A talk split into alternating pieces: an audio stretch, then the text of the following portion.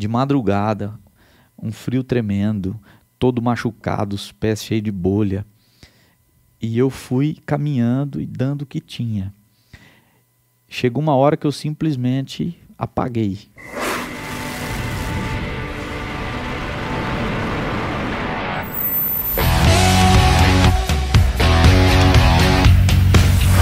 Estamos começando o episódio número 2 do podcast Seja Astronômico.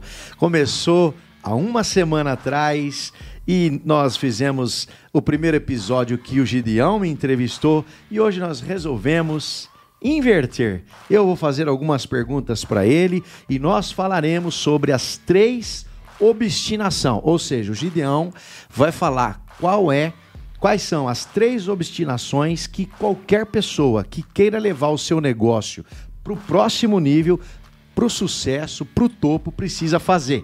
Mas antes eu vou apresentar quem é o Gideão Martins, CEO da Filatobene, é administrador formado em administração pela Unesp, é master coach, é consultor de negócios, é palestrante, o homem é astronômico, tem um currículo astronômico. Depois dessa apresentação, eu tô me sentindo aqui já, cara. Tá doido. Será que eu sou tudo isso aí mesmo? Isso que eu resumi aqui, né? Compactei aqui. Mas é isso aí, Gideão. Falando de obstinação, né? Primeiro cumprimentar aí uh, esse time que está conosco aqui hoje, dando suporte na gravação. Cumprimentar vocês que estão junto conosco aqui. Fica até o final que você vai ver o conteúdo que o Gideão vai trazer para nós hoje. Astronômico demais, um prazer enorme estar aqui fazendo o segundo episódio e tô curtindo demais essa experiência. Tá sendo incrível. O feedback da galera então é astronômico. Então já vou deixar um convite para todos aqui que querem nos acompanhar no arroba Seja Astronômico. Lá a gente tá intenso nos stories, passando insights e aprendendo junto com os astros. Todo dia é um insight diferente, né? Até porque o Seja Astronômico não é meu, não é do Gideão, é nosso, é de vocês. É algo que nasceu né, e, e já está assim, é, nos surpreendendo, né? Porque ah, não é simplesmente fazer stores, mas é agregar valor, é ajudar, trazendo soluções, compartilhando ideias, experiências, né? Tá muito Astronômico legal. Astronômico demais. Então vamos lá, Gideão. É, nossa infância foi de muita pobreza, né? Para quem não sabe, nós somos irmãos e o Gideão é o caçulinha, né? É aquele mais paparicado da família. E a nossa infância foi de muita dificuldade, moramos na favela, fomos vendedores ambulantes. E o Gideão é, se destacava desde de infância. Eu lembro uma vez que a gente estava numa construção civil, trabalhava de servente, né? Para o pai, o pai estava construindo uma casa para uma pessoa. E quando dava a hora do almoço, eu ia, eu ia descansar. Aquela dormidinha ali, né? Moído de trabalhar desde cedo. E de repente escutava umas marretadas. Falei, mas quem que, que é o doido que estava agora quebrando parede na hora de descansar? Tinha acabado de almoçar.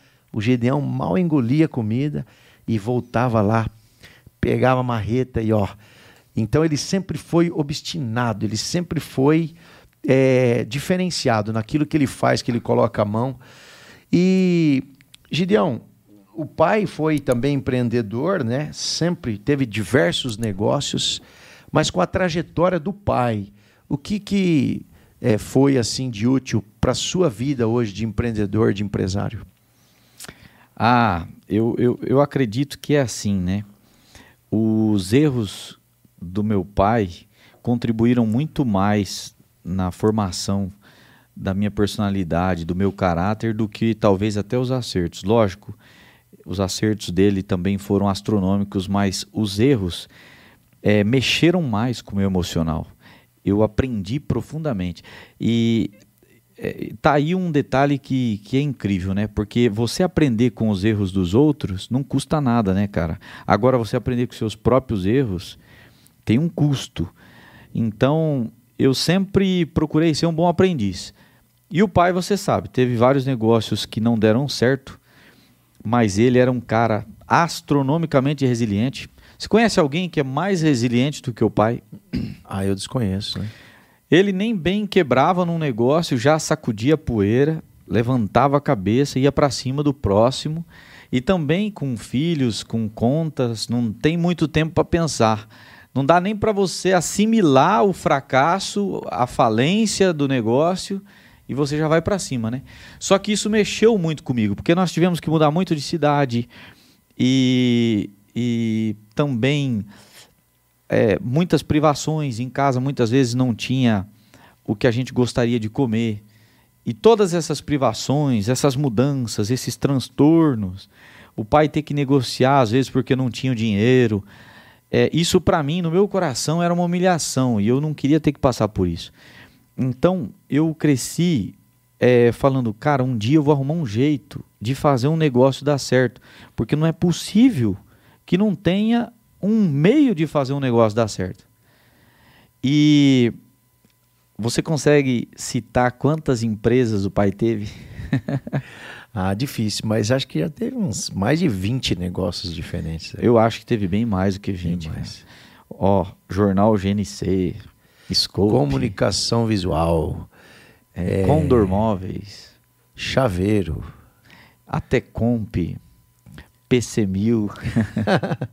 Muitas empresas, né? muitos Astronômico. Então, assim, meu pai teve muitos negócios que não deram certo. Mas eu aprendi profundamente é, com o pai, porque a diversidade de ramos fez com que a gente se tornasse meio que especialista em quase tudo, né? Então, igual eu tenho fotos, até dá para colocar algumas fotos.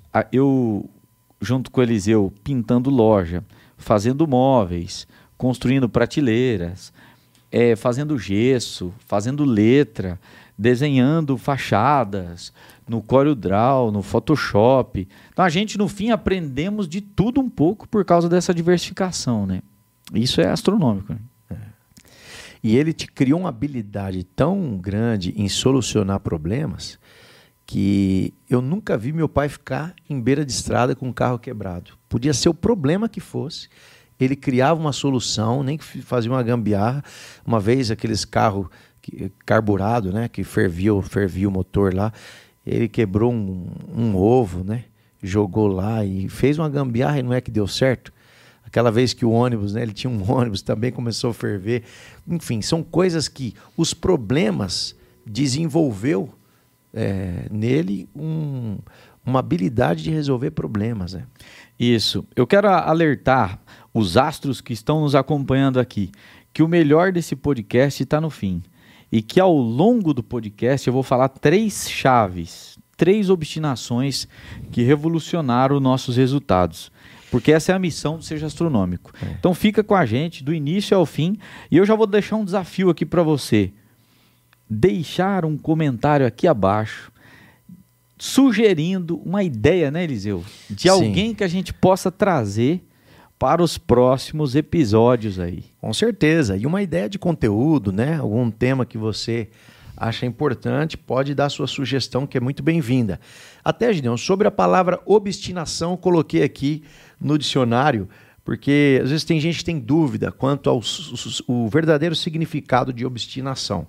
Apego forte, excessivo às próprias ideias, resoluções e empreendimentos. Ou seja, é, é persistência, é tenacidade, é fazer muito além do normal, né? É ter aquele foco astronômico. Quando fala em obstinação, Ser eu lembro... quase doente mental, né? é, exatamente.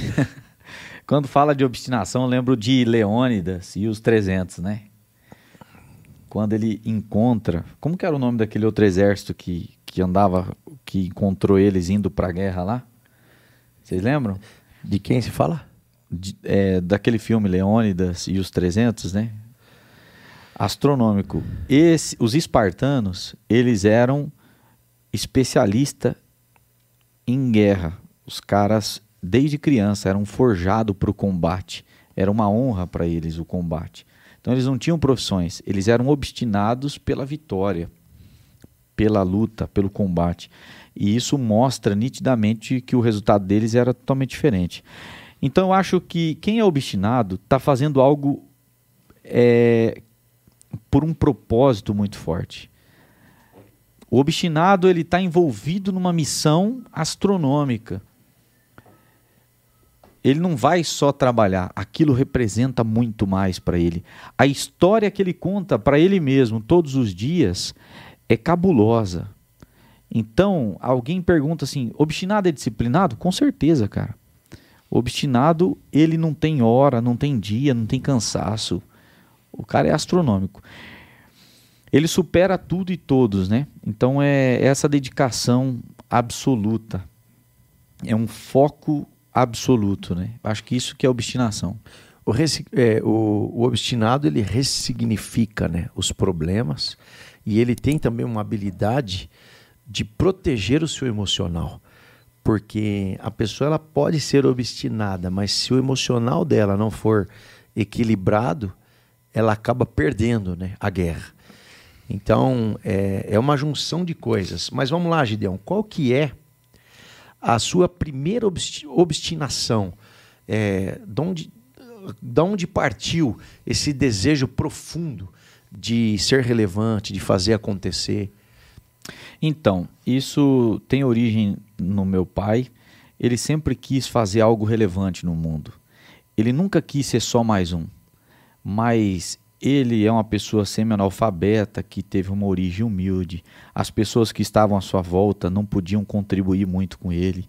Não teve mentores. Mas ele, com certeza, é a pessoa mais inteligente que eu conheço. Com certeza tem o QI acima da média. Você conhece o que Sim. o pai faz. E mesmo com tudo isso, haviam alguns elementos que ele não conseguia desenvolver quando ele estava gerenciando o negócio. Mas essa, esse desejo nele de vencer foi transmitido para mim. Então eu sempre tive uma obstinação por fazer algo relevante, por ser relevante, por vencer, né?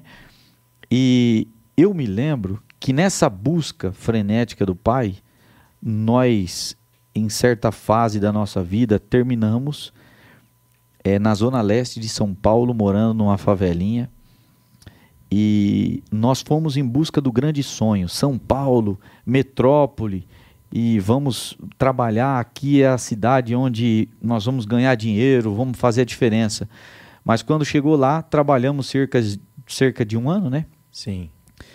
E um dia, conforme você sabe, em casa não tinha nada para comer. Então, como é que era o barraquinho onde a gente morava, você lembra? Ah, folhas de eternite eram as paredes, né? Do quarto do pai e da mãe. É, não tinha sala, era uma cozinha e um quarto, na verdade. E a gente forrava os colchões ali na cozinha, né? Vamos ver se a gente acha aquela foto da mãe para colocar para a galera ver aí. A parede do quarto do pai era uma, um eternite. É, então, assim, um barraco mesmo. Quando o rio subia, era um rio de esgoto, inundava a casa, a gente já tinha um, um esquema para levantar os, os móveis e os eletrodomésticos para não não queimar nada. E eu me lembro que um dia eu cheguei, depois de manhã eu ajudava o pai. À tarde fui para a escola, cheguei em casa, não tinha o que comer. Não tinha tomado café, não teve almoço, não teve janta. E no final do dia eu falei: "Mãe, não tem café com pão?" Ela disse: "Não tem nada". Então naquele dia entrou um vigor diferente de virar o jogo em mim, né? Então, a mãe falou para a gente procurar algumas coisas em casa, algumas moedinhas que sempre fica na estante para procurar.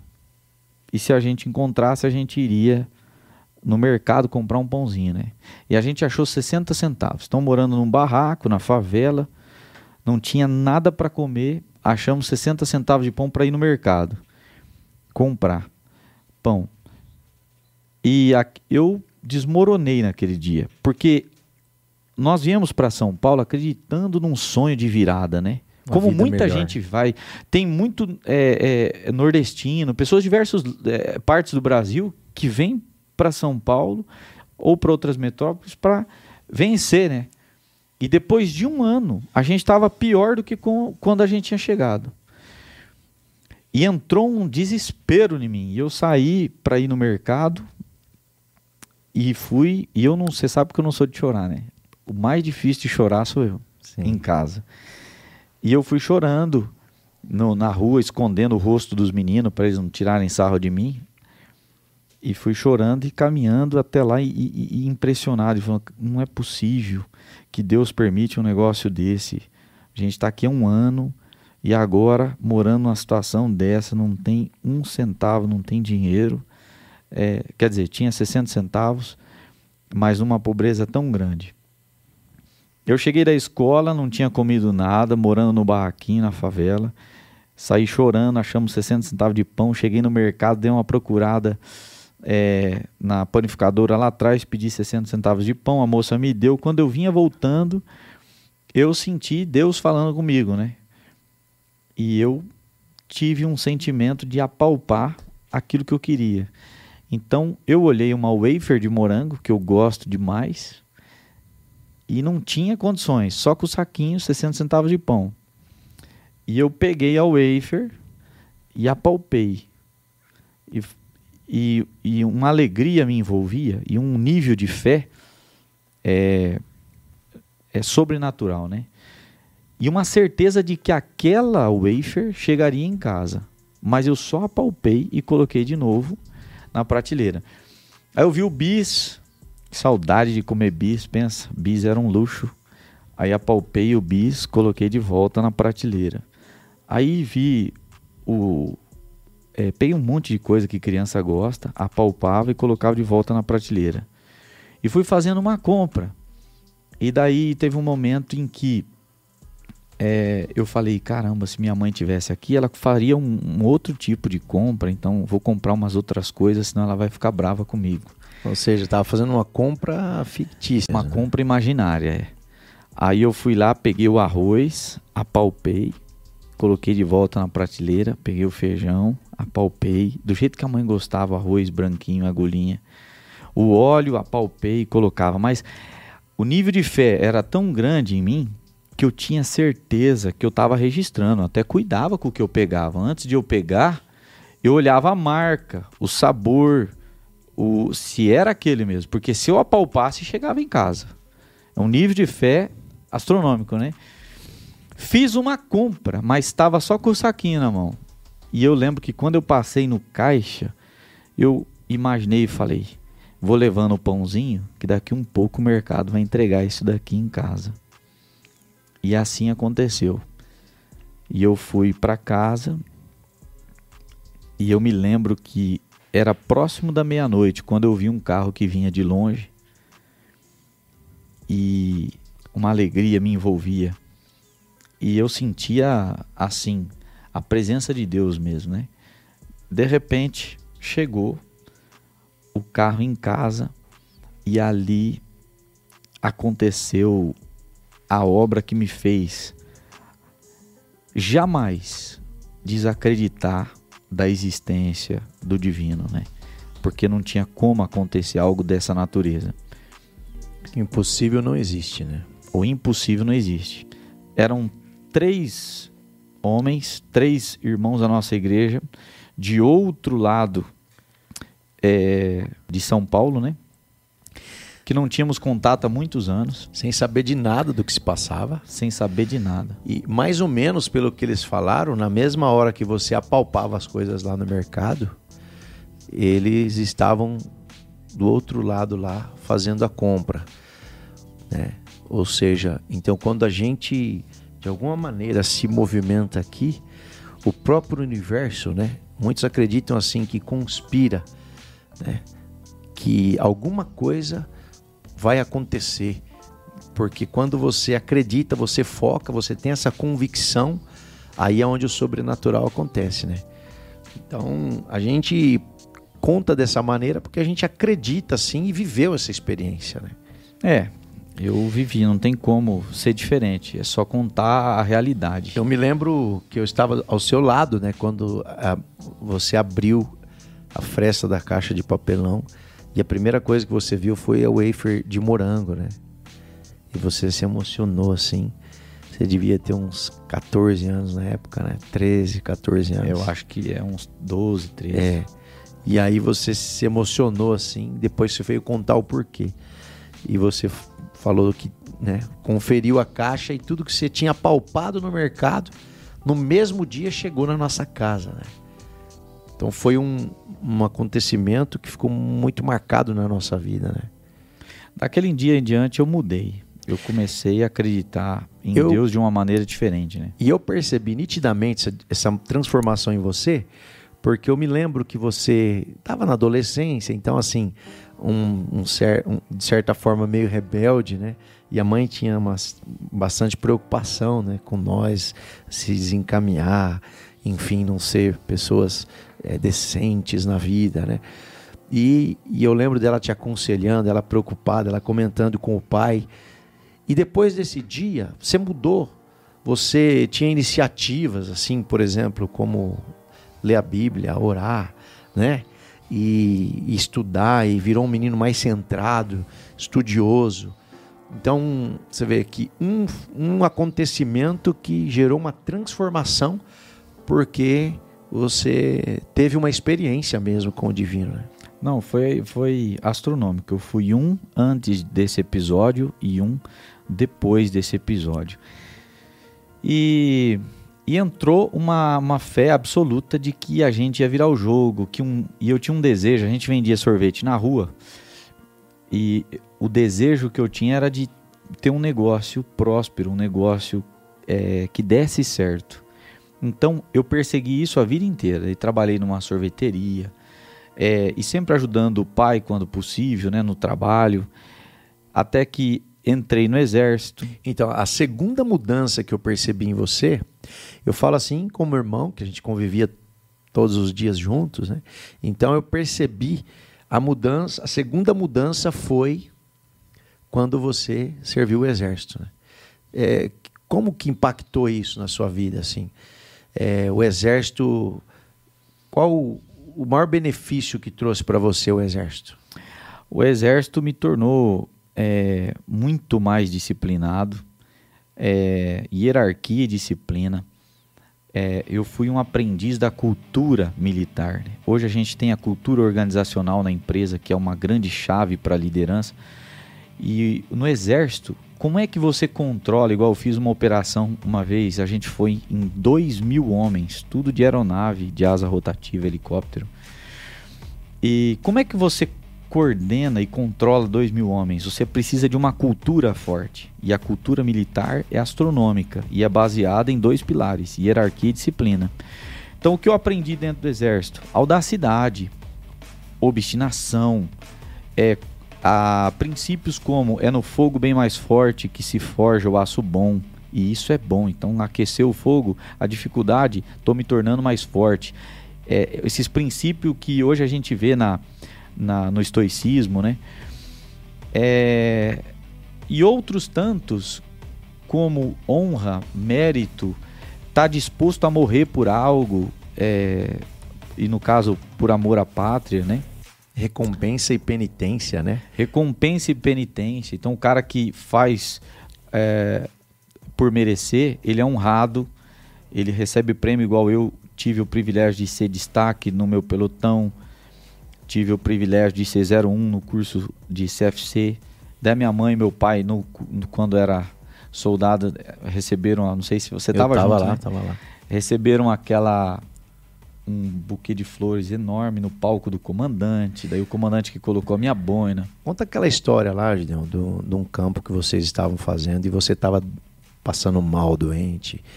Aquela história é forte, hein? Essa é a história do bril. Quando eu descobri é, o que significava bril, que depois do discurso do capitão eu fui olhar no dicionário, né? É, nós fizemos um campo e o campo durou é, uma semana e na metade da semana, no copo que vai embaixo do cantil, é, o barro penetrou, porque a gente entra no barro, rastejo e tanta coisa, né? Então, dormindo mal, comendo mal, sofrendo uma pressão psicológica terrível, né? No treinamento básico ali. E quando eu cheguei para pegar o café com leite na fila da, do acampamento onde ali serviam o lanche, eu perguntei onde que eu poderia lavar, porque estava cheio de barra esse caneco. E daí tinha um, não sei se era um cabo, um sargento lá que é, foi ríspido comigo e recruta no campo é tratado igual. Então você sabe, né? É, lixo. E eles ainda chamam a gente de lixo. Seu mocorongo. Teve um, tinha um, um sargento que ele chegava para mim, gritava assim, quase encostando na minha boca e dizia: Eu sou o capeta, eu vou fazer da sua vida o inferno. É, é sinistro. Pressão. Pressão total. Daí eu estendi o copo, ele não deixou lavar o copo, tá cheio de barro. O cara colocou café com leite dentro do, do da caneca do cantil, cheio de barro, com barro. E eu, numa fome terrível, mandei para dentro, né? Barro, barro, e tudo. café e tudo. Só que aquilo me deu uma diarreia terrível. E eu comecei a vomitar, a ter diarreia, e eu desidratei. E fazendo esforço até o teu limite máximo, né? E eu desidratei e fiquei me arrastando, né? Aí no final do campo tinha uma marcha de exfiltração de 10 km. Era pouco 10 km. Nós chegamos a fazer marcha de 80 km. Mas para quem estava desidratado, eu estava me entregando, eu não aguentava mais. Mesmo assim, eu fui perseverante, dei o que tinha. De madrugada, um frio tremendo, todo machucado, os pés cheios de bolha. E eu fui caminhando e dando o que tinha. Chegou uma hora que eu simplesmente apaguei, né? E eu acordei na enfermaria. A ambulância me levou para enfermaria e eu não queria baixar. Lá baixar é quando você perde as suas condições e você tem que ir de ambulância, né?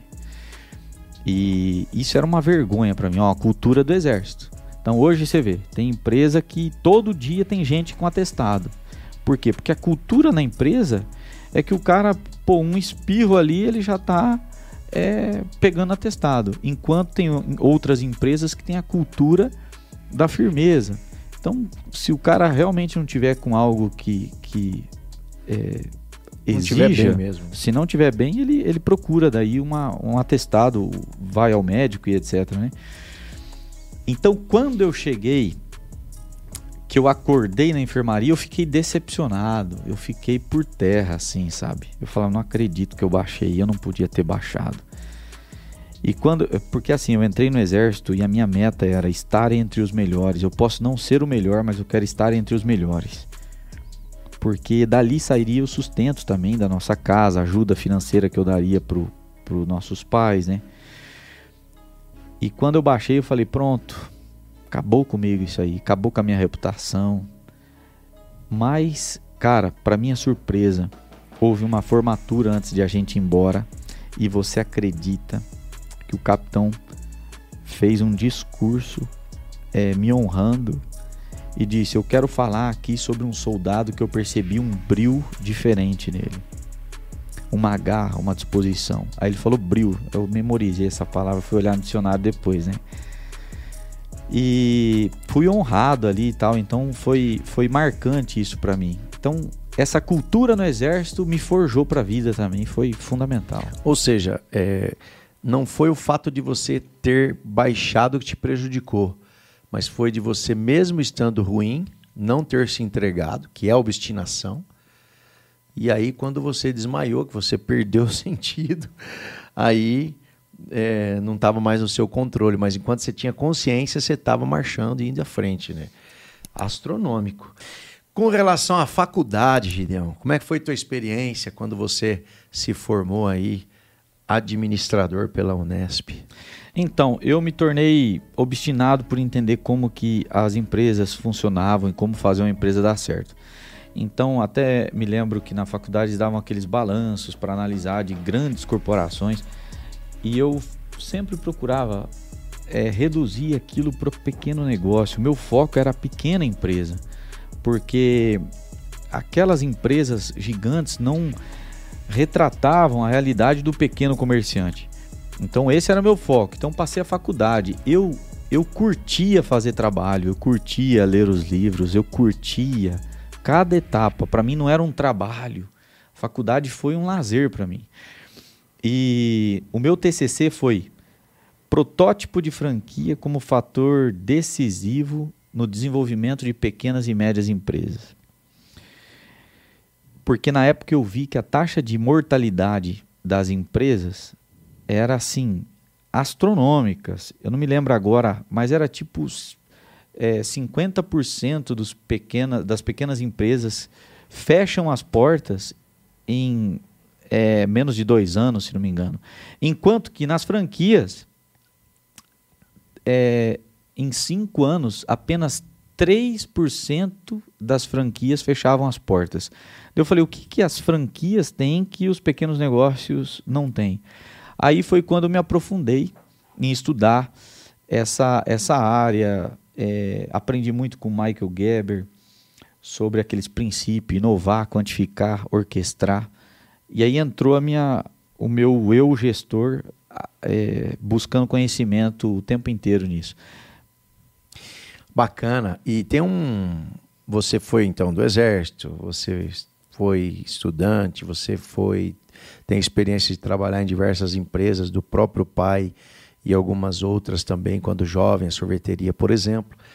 Mas a questão de vendas, né? Porque desde jovem é, eu sempre me destaquei na venda, né? Meio que por, por, por talento mesmo, né? Comunicador, perfil comportamental de comunicador. E você, um perfil comportamental um pouco mais analista. Porém, é, como que um analista se dá bem na venda? Que às vezes é mais retraído, no primeiro momento né, você já era um pouco mais retraído, mais tímido, não tinha assim aquela cara de pau que eu tinha, por exemplo, né, que o vendedorzão precisa ter. Mas por que, que você. Eu sei que você foi um vendedor astronômico, né? Quando você entrou na área da venda também. E, e até Vou deixar isso aqui porque eu acredito muito que venda não é talento, venda é processo. Se você tiver o passo a passo, você, qualquer pessoa pode se tornar um vendedor astronômico. E como você se tornou, porque como você é analista, você analisa o produto ou o serviço, analisava o que você ia vender, o teu cliente cria o processo e aí não tem erro, né? Vai fazendo os testes e eu percebi que você se destacou também nas vendas, né? Fala um pouco da tua experiência aí. Então, em São Paulo comece, é, comecei a vender camisa, gravata também, né? É, inspirado por você, você começou, veio pra cá, começou a vender isso, e eu comecei a vender na rua lá, isso daí também. Cara, mas o sofrimento é gigante, porque assim, vocês sabem que tem os quatro perfis comportamentais, né? E eu tenho um perfil mais planejador predominante. Hoje, no último teste que eu fiz, deu equalizado, mas o predominante é o planejador, enquanto você provavelmente seja o, comunicador. O meu é o planejador. Então, o comunicador ele tem prazer de estar com as pessoas. Ele sente necessidade de falar, de trocar ideia, de conversar, daquele calor humano. Já o planejador, cara, ele gosta de conversar, mas ele precisa de um momento a sós. Ele, ele gosta de observar, ele tem uma insegurança maior, ele não gosta de ser invasivo, de chegar já chegando. E a venda exige ser invasivo. Então, para mim, era um sofrimento. Sofrimento total, sofri muitos meses. Você chegar no escritório para atender um advogado, aí você traz as camisas, mostra assim para ele: é, Bom dia, meu nome é Gideão, trabalho com isso daqui e tal. Cara, cada apresentação para o planejador ou analista é um sofrimento. Só que água mole em pedra dura tanto bate até que fura. Você vai insistindo, insistindo, insistindo, até que vira, né? E vai pegando prazer naquilo também, né? Vai, como diz, né? Vai pegando gosto. Isso aí. É... Aí você começou a empreender também na, na, na, questão da moda e tal, mas foi um tempo. Eu lembro que surgiu uma oportunidade de você trabalhar numa empresa de comunicação, né? É, e você acabou até vendendo o seu estoque para mim na época, e que eu já estava é, inserido no ramo, e você foi a, a, aventurar nessa empresa que surgiu lá. Quer falar um pouco da, dessa. Aí você foi para um ramo de tecnologia, né? Isso. Essa foi o meu primeiro contato é, na gestão mesmo, porque eu tinha uma loja, tinha colaboradores e eu me tornei ali um gerente, né? Então eu tinha recursos humanos para gerenciar, recursos materiais, eu tinha um mix de produto, eu tinha o marketing para fazer e eu tinha que fazer tudo isso funcionar. Então as vendas estavam é, baixas E foi a primeira experiência. Então apanhei muito, errei muito. Disso saiu, depois de muita coisa, eu acabei comprando é, a minha própria loja que eu transformei numa franquia da TIM. Porque eu queria ter essa experiência de ter uma franquia, né? Então, na franquia da TIM, eu entendi os processos, participei de muita reunião com os diretores da TIM, uma corporação gigante. E lá eu aprendi a coisa macro, como é que funcionava, como é que os caras faziam reunião, como eles estabeleciam metas. Mas a TIM era uma loja muito fraca. Na época, vendia tipo assim, 20 mil reais. E aí eu queria aumentar o faturamento. E eu me lembro que eu fiz uma campanha tão astronômica, tão acertada, que me marcou. Foi a primeira grande acertada que eu dei. Que em um dia eu vendi 10 mil. Na época era então, assim, muito dinheiro. Era a metade do é, faturamento é, de um mês eu vendi em um mês, em um dia. Então foi, foi um divisor de águas para mim.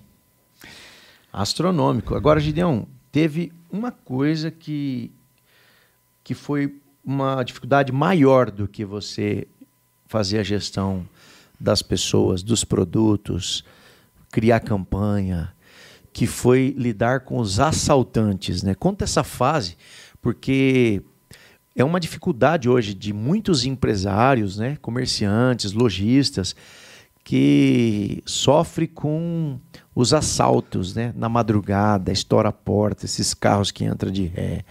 A gente sabe o quanto é batalhado para conseguir é, conquistar alguma coisa e as, esses é, é, indivíduos, né, vêm e fazem coisas assim terríveis, né?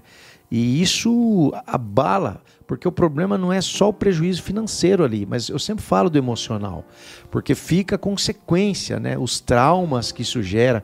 E parece que teve até assalto à mão armada também, né? Assalto à mão armada. Os caras entraram, o último assalto à mão armada. Quantos assaltos você teve só nessa ó, loja? De, no, de outubro a dezembro, nós, nós sofremos cinco assaltos. Então, três à mão armada e duas invasões na madrugada.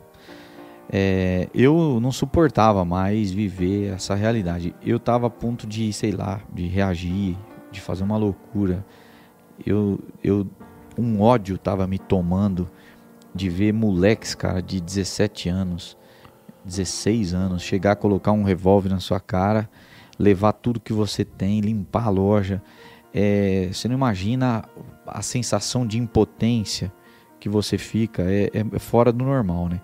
Até aqui em Toledo, em Cascavel, eu tenho observado muitas invasões durante a madrugada. Eu sei que os empresários estão tomando a, a, as providências, porque igual eu blindei a loja, fechei porta, arranquei porta, fiz parede com tijolo, com cimento, é, fiz um monte de coisa assim para impedir eles de entrarem. Então, os empresários tomem as providências, coloca alarme, muda a porta, protege a loja, mas o, a, o Estado tinha que se movimentar, né, cara? Porque é, é, muito. Eu fico com muita dó dos, dos empresários aí. Aqui Toledo, Cascavel deu uma onda agora, né? Mas a gente sabe que tem um, um, um ditado popular aí que tem males que vêm para bem, né? Eu me lembro que nessa fase que você estava, desses assaltos, você estava assim bem insatisfeito com relação a isso, né? Porque parece que você ajuntava de um lado e espalhava do outro, né? E mas foi quando surgiu a oportunidade de vir para Filato. Então você você entendeu que era o momento de dar esse passo, né? Sim. De mudar é, tudo eu creio que por um projeto de Deus também, porque é, ao mesmo tempo que você sofria com os assaltantes lá, eu estava sofrendo aqui dificuldade de gestão, sem fluxo de caixa, é, entrando em limite de banco, esse aperto, esse desespero que muitos empresários passam, né? E aí você veio e foi a nossa junção, né? A nossa sociedade e foi aonde começou a fluir a Filatobene. Um momento marcante para mim foi o primeiro mês que nós tivemos juntos né, nessa nova etapa né, da Filato, nessa nova fase, nesse novo tempo, que foi aquele mês que nós vendemos 14 mil reais. E o podcast é justamente de 14 mil a 1 milhão de reais. Eu lembro que na primeira reunião que nós fizemos juntos, você falou, Eliseu, hoje nós estamos vendendo 14 mil. Nós vamos ter que reerguer essa loja e vamos reerguer rápido. Um dia nós vamos vender um milhão. E você veio motivado de um evento que você foi. Esse evento foi também um divisor de águas na sua vida profissional, né? Aqui eu já quero deixar um recado para todos os astros que estão no ouvindo, nos ouvindo, todos os ouvintes também. É, há males que vêm para o bem e tem portas que se fecham para que portões se abram. E foi assim, cara. Lá em São Paulo, as portas se fecharam, especialmente a porta da paz, do equilíbrio emocional. Eu não suportava mais aqueles assaltos e nós começamos juntos na Filato. E esse trabalho na Filato permitiu que eu mudasse de São Paulo para cá. E aí nós viramos o jogo. Aí começamos uma nova fase. E, eu, e antes de vir de São Paulo, eu comecei, eu participei de um evento com o T. Revecker. É aquele cara que, que escreveu o, o livro Mentes Milionárias. Participei de um evento com ele, uma imersão que ele fez em São Paulo. Já investindo em conhecimento, buscando isso, essas informações e tal. E foi astronômico o evento. No final do evento, você tinha que escrever em uma, uma flecha é, o seu maior desafio, o que mais te parava, o que aparentemente era impossível para você. E eu escrevi, eu tenho a, a, flecha guardada até hoje. Tá aí. É, eu escrevi Faturar. assim: eu é, ter uma empresa que fatura mais de um milhão eu coloquei isso e daí quebrei ela no pescoço. Uma pessoa segurava assim, você avança, cara, nesse lugar você põe a ponta da flecha, que é madeira e ferro, a pontinha mesmo é ferro. E você avança sobre a flecha. E uma pessoa segura a flecha assim. Daí você quebra no pescoço, nessa parte bem mole aqui, ó. Sim. Da, da flecha, né? E eu quebrei. E eu saí de lá. Esse evento foi importante para quebrar muitas crenças que a gente tinha sobre o dinheiro é, é, muitos bloqueios, né? Eu acho que também medo, porque quando coloca a flecha aqui, mais para frente, eu fiz um evento também, quebrei uma flecha também. E, e eu eu entendi a, a, sensação, né? Muito, dá uma aflição quando põe a ponta da flecha aqui e você tem que ir de encontro com a flecha para quebrar a flecha com essa parte molinha aqui, ó é vencer os teus medos, porque as pessoas não imaginam a potência que elas são. Nós somos projetos divinos, feitos pela mão de Deus. Tanto que nós somos único no planeta Terra. Ninguém é igual a nós, ninguém tem a nossa digital. E nós não estamos passando por essa, por essa existência por passar. Existe um propósito, existe algo grande. E aí você precisa vencer os teus medos, porque se, se, nem você acredita em si mesmo, como que você vai conseguir conquistar alguma coisa, chegar em algum lugar?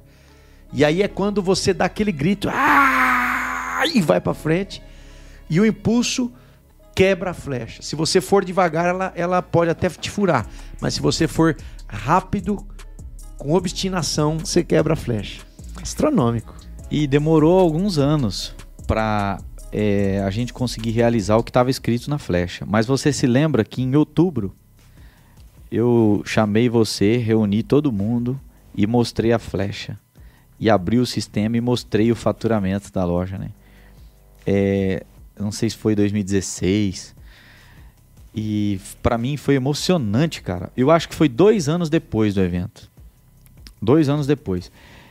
Eu mostrei para você, pra galera, lá, olha aqui, tá vendo?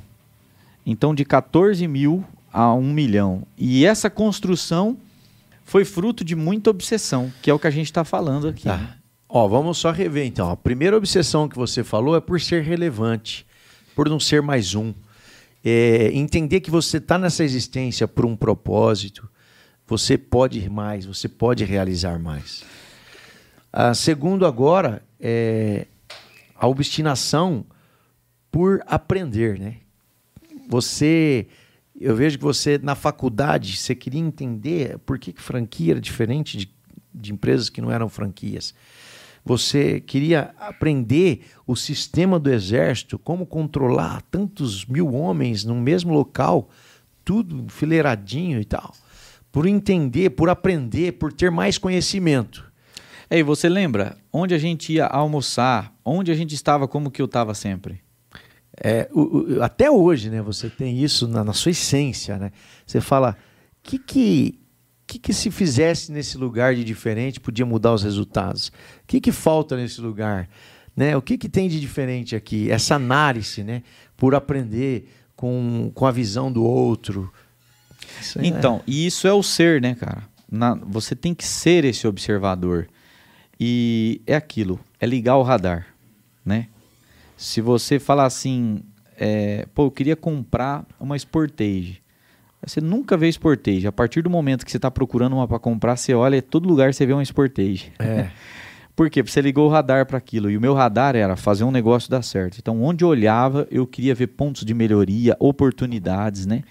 Que é a terceira visão, né, Julião? A terceira visão. Que é buscar o aprendizado, investir em conhecimento, leitura, livros, treinamento, é. curso. Onde der para investir, você investe para aprender. Tá. E uma terceira obstinação que é pela visão e não pelo dinheiro. Explica um pouco mais sobre isso. Legal, cara. É porque assim, ó, quando eu cheguei na Filato, ela estava falida, tinha vendido 14 mil no mês, ela tinha acabado. Eu, a... eu tinha entendido que eu tinha quebrado, isso abalou muito eu, né? Eu vivia para baixo porque me sentindo frustrado, né? Exatamente. Então, assim, eu nunca pensei em dinheiro. Essa métrica de um milhão não foi pelo milhão. Eu nunca pensei em dinheiro. Eu pensei em ter um negócio que desse certo. E para fazer isso eu precisava ser relevante. Eu seria relevante no mundo, eu cumpriria minha missão de vida se eu construísse um negócio que desse certo. Então a visão era fazer o negócio dar certo, fazer o negócio ser diferente, ter um prestígio, ser astronômico. Essa que é a visão. Então hoje, o que, que eu percebo? O cara, o pequeno empreendedor que quer fazer a empresa dele dar certo, ele precisa tirar o foco do dinheiro e colocar o foco na visão. Tirar o foco do dinheiro e colocar o foco no sucesso. Porque com isso ele humaniza a empresa. Ele começa a pensar que legado vale mais do que dinheiro. Isso que nós estamos aqui comemorando hoje, falando, é um legado, cara.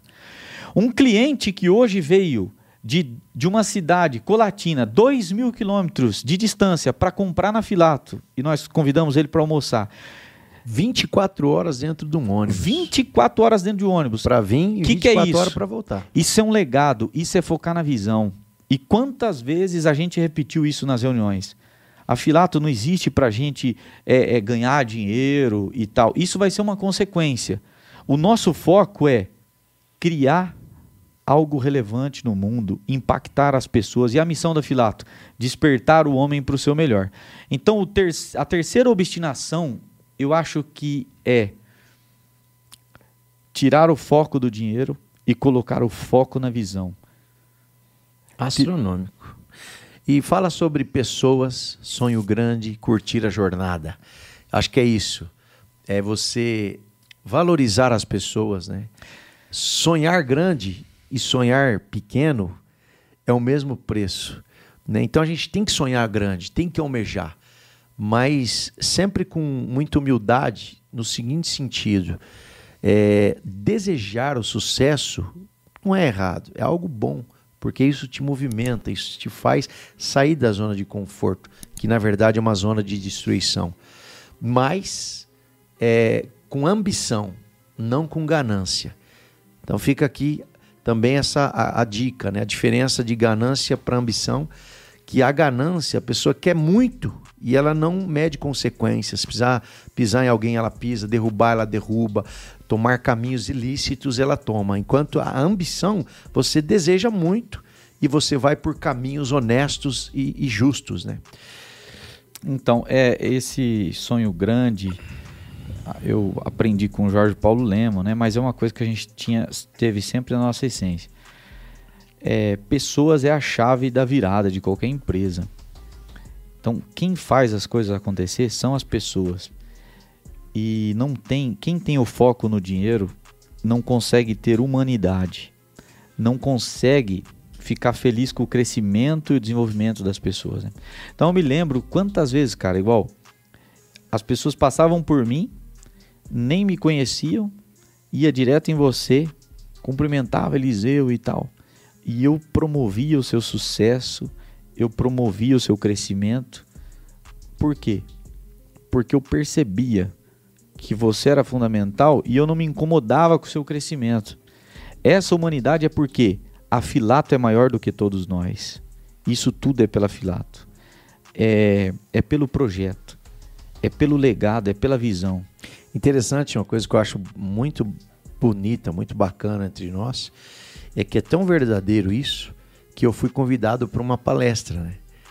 E eu é, fui no dono do evento e falei para ele: eu posso convidar o meu irmão para entrar na metade da palestra comigo? Aí ele ficou meio sem entender. Eu falei: não, eu vou fazer a minha parte, mas eu quero muito que ele sobe no palco, porque ele está ao meu lado, vai significar muito para mim, né? E ele falou: não, cara, o tempo é seu. Se você acha que, que você sabe o que está fazendo, e ele confiou em mim. E eu me lembro que foi um momento assim astronômico, né? Se puder até colocar um takezinho aqui. Nós somos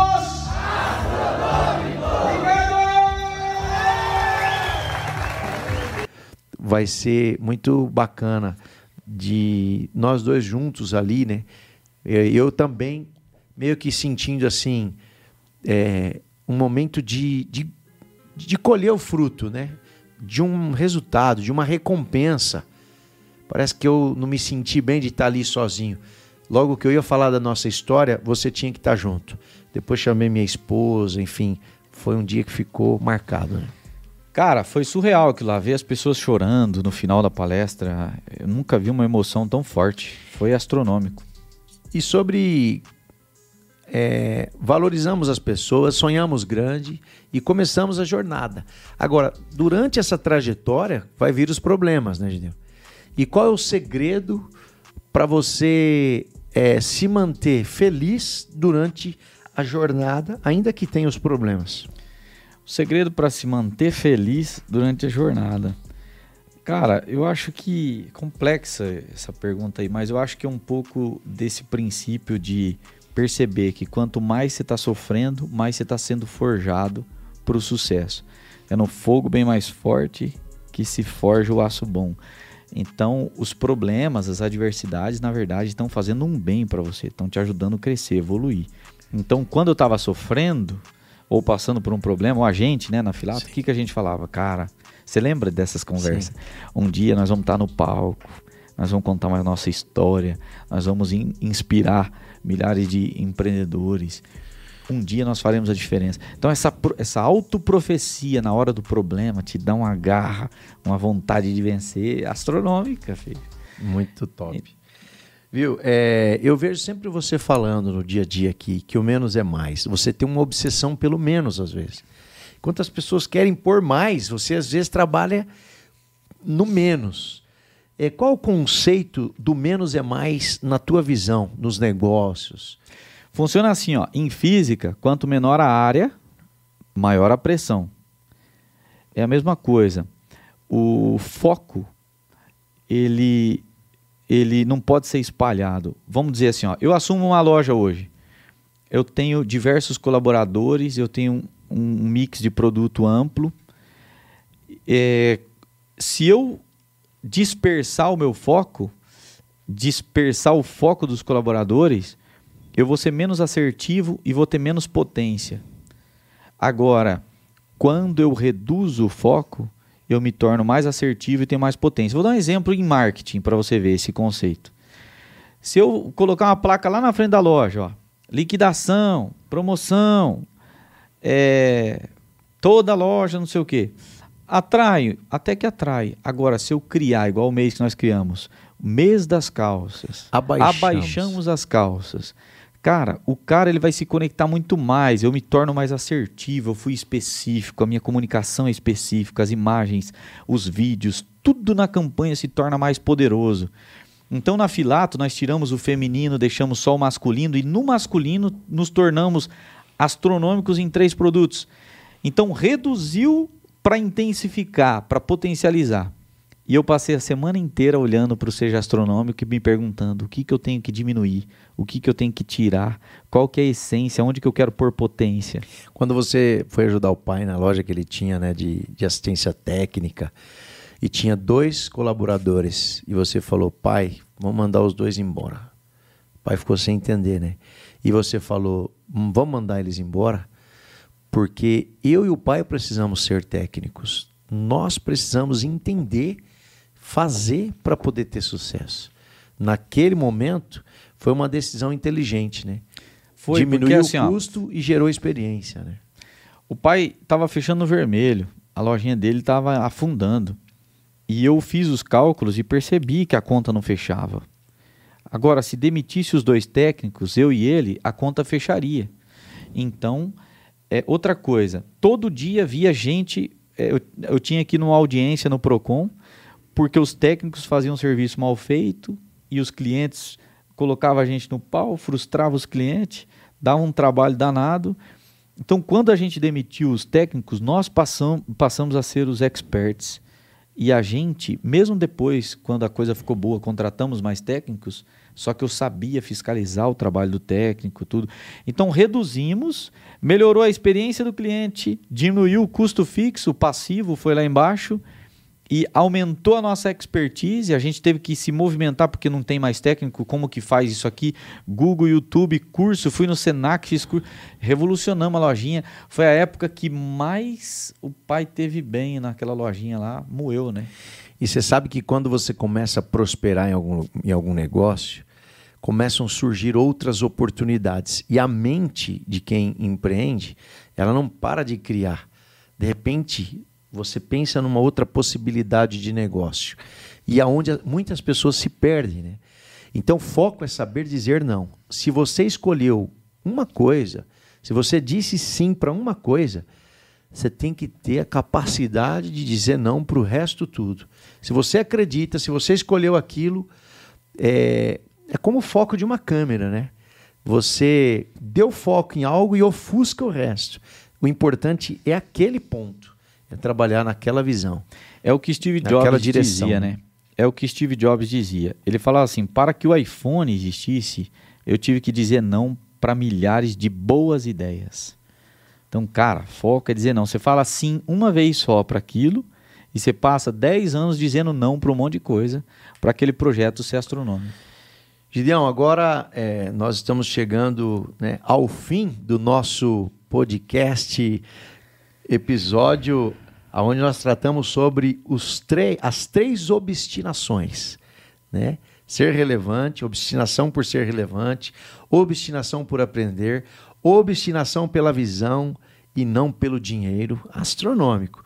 E eu queria que você desse um último conselho para o comerciante, o lojista, o pequeno empreendedor, o cara que está naquela luta, não que a gente não tenha hoje, né? Mas aquela luta do início, querendo vencer uma barreira para ir para o próximo nível, para mudar os seus resultados, né? Astronômico. Cara, um conselho, tem tanta coisa que dá para falar e negócio é um, é um trem tão amplo, mas eu vou dizer com base no, no geral, o que eu mais observo aí na, nos, nos pequenos negócios. Eu acho, cara, que com o advento da internet, o jogo mudou e teve gente que não acordou ainda. Então é o seguinte, presta atenção, voltando no tema de novo. Aquele médico que veio de São Paulo para comprar e conhecer a Filato.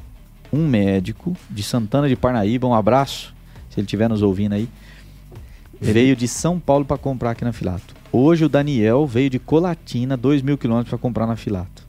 Como que essas proezas aconteceram? E aquela van que veio de Foz do Iguaçu, né? Uma lotaram van. uma van. Ó, os caras alugaram uma van, lotaram a van e vieram na Filato, compraram e voltaram para Foz, cara. É inacreditável. Então, como que isso acontece? Como é que os caras nos conheceram? Através da internet, através do Instagram, através do Facebook, através do YouTube Então, o cara que não mostra a sua empresa de maneira inteligente, faz um marketing criativo, aproveitando esses meios, ele ele tá fadado ao fracasso, cara. Eu vejo um monte de lojista que contrata uma menina lá, um menino joga no marketing, não faz uns postzinho aí. Cara, não vai dar certo. Você tem que dominar isso aí, você tem que manjar disso daí. Simples assim. Então esse é o primeiro elemento que eu vejo nos pequenos negócios, né? Segundo elemento, os caras não entenderam ainda. Eu vejo um monte de gente patinando em como lidar com gente. Cara, nos dias atuais a coisa mudou.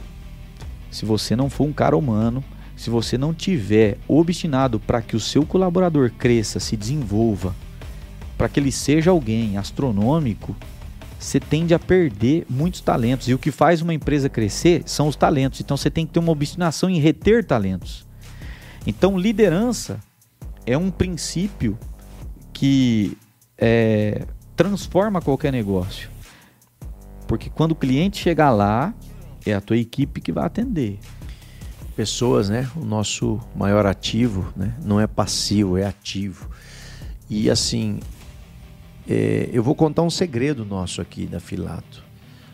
Todos, todos os nossos colaboradores nós incentivamos a ler um livro, né?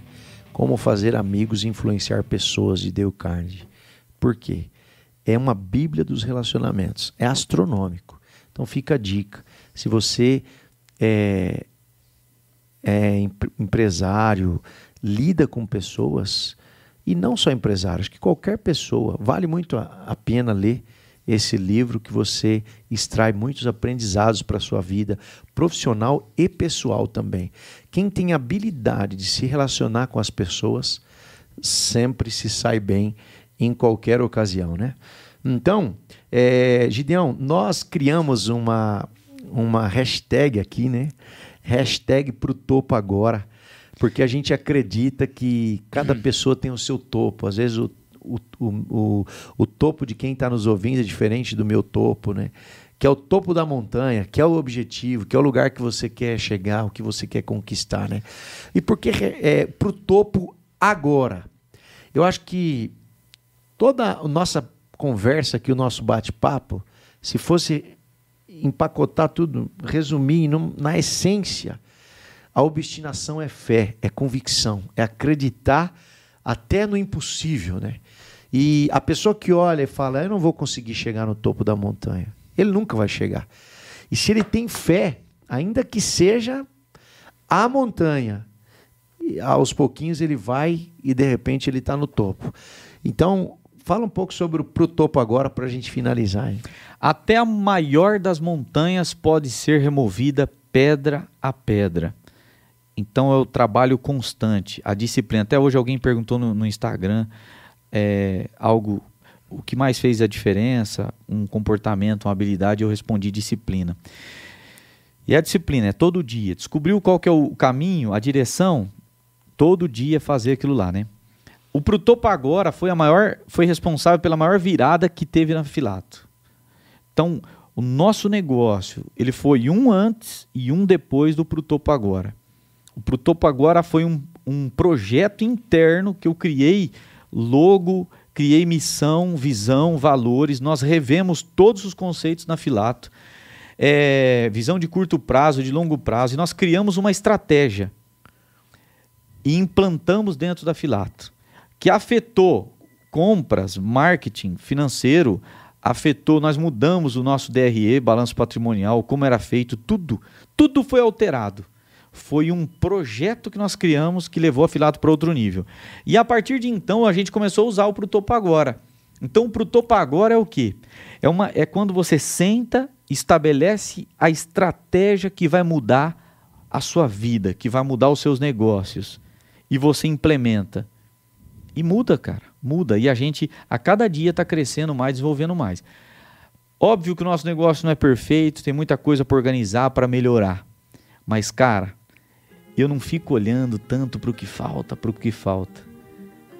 Quando eu olho para o caminho que nós já percorremos, ah, moleque, é astronômico demais. O progresso, o maior motivador, né? Então fica a dica aí pro topo agora. Começa que é só é, quando você age, tudo começa a reagir, né?